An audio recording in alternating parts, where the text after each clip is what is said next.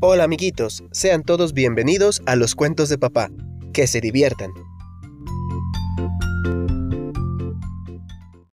Aladino y la lámpara maravillosa.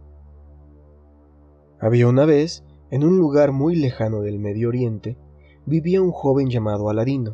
Todos los días salía a buscar algo de comer, pues era muy pobre. Su padre había sido un sastre, pero el muchacho se negó a seguir sus pasos, por lo cual algunas veces se le veía vagando por las calles pidiendo algo de comer.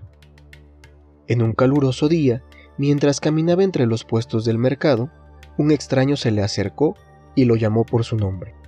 Aladino extrañado le preguntó, ¿Quién es usted? ¿Acaso nos conocemos? Tu padre era mi hermano. Él era sastre, ¿no es así? Yo soy tu tío, le dijo el extraño hombre. Mi padre nunca me habló acerca de un hermano, contestó el joven. Yo soy mercader y he estado fuera por mucho tiempo. Es por eso que no me recuerdas. Aladino, muy ingenuo, le creyó. Al poco tiempo, le propuso al joven que lo ayudara a cumplir con una tarea que solamente él podía realizar, puesto que ya era muy viejo y no podría hacerla. Le advirtió que era una misión un poco peligrosa, pero que le pagaría con cuantas monedas de oro quisiera para que dejara de ser pobre. Aladino, muy emocionado más por la aventura que por el dinero, aceptó la oferta del supuesto tío. Al día siguiente, el hombre llevó a Aladino a la mitad del desierto. En ese sitio encendió una fogata y mientras pronunciaba unas palabras extrañas, arrojó un polvo y en ese momento empezó a temblar y la tierra se abrió y una gran grieta se apareció delante de ellos. Muchacho, tendrás que bajar por esta cueva. Al fondo encontrarás muchos tesoros, pero no toques nada. Lo único que me tienes que traer es una vieja lámpara que está hasta el final. Cuando la encuentres, corre hacia la salida sin mirar atrás. Pero aquel hombre en realidad era un hechicero que había escuchado la leyenda de una lámpara con poderes mágicos y se había dispuesto a encontrarla para hacerse más poderoso. Aladino bajó por la cueva y se encontró con montones y montones de tesoros, oro, gemas y piedras preciosas, y hasta el final de la caverna, como le había dicho el mago, estaba la lámpara. La tomó y se dispuso a salir, pero en su camino no pudo evitar tomar un par de anillos y de piedras preciosas.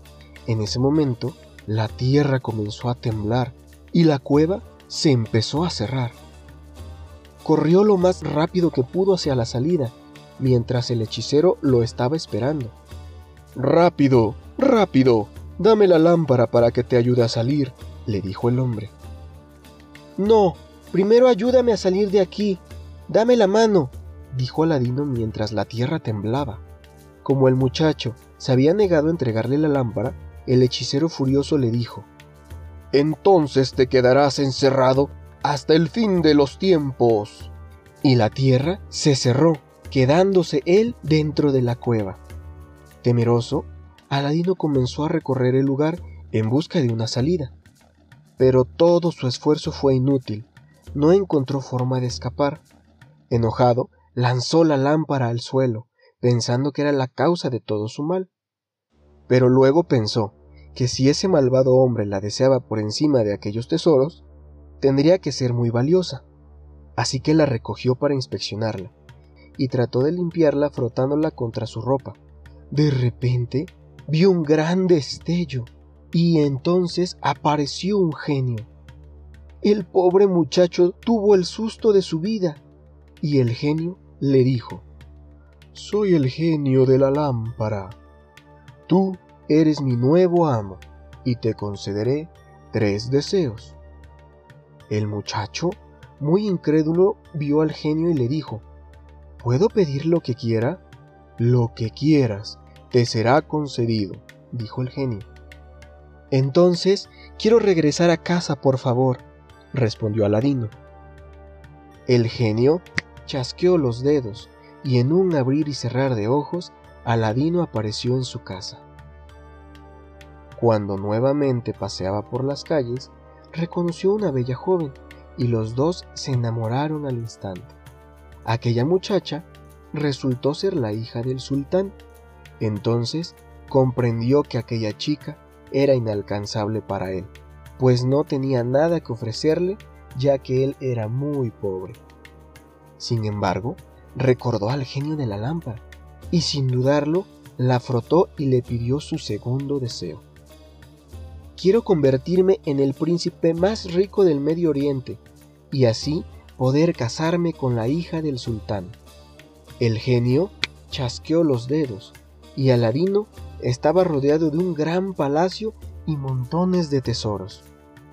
El muchacho entonces llegó al palacio del sultán y pidió la mano de la princesa para casarse con él.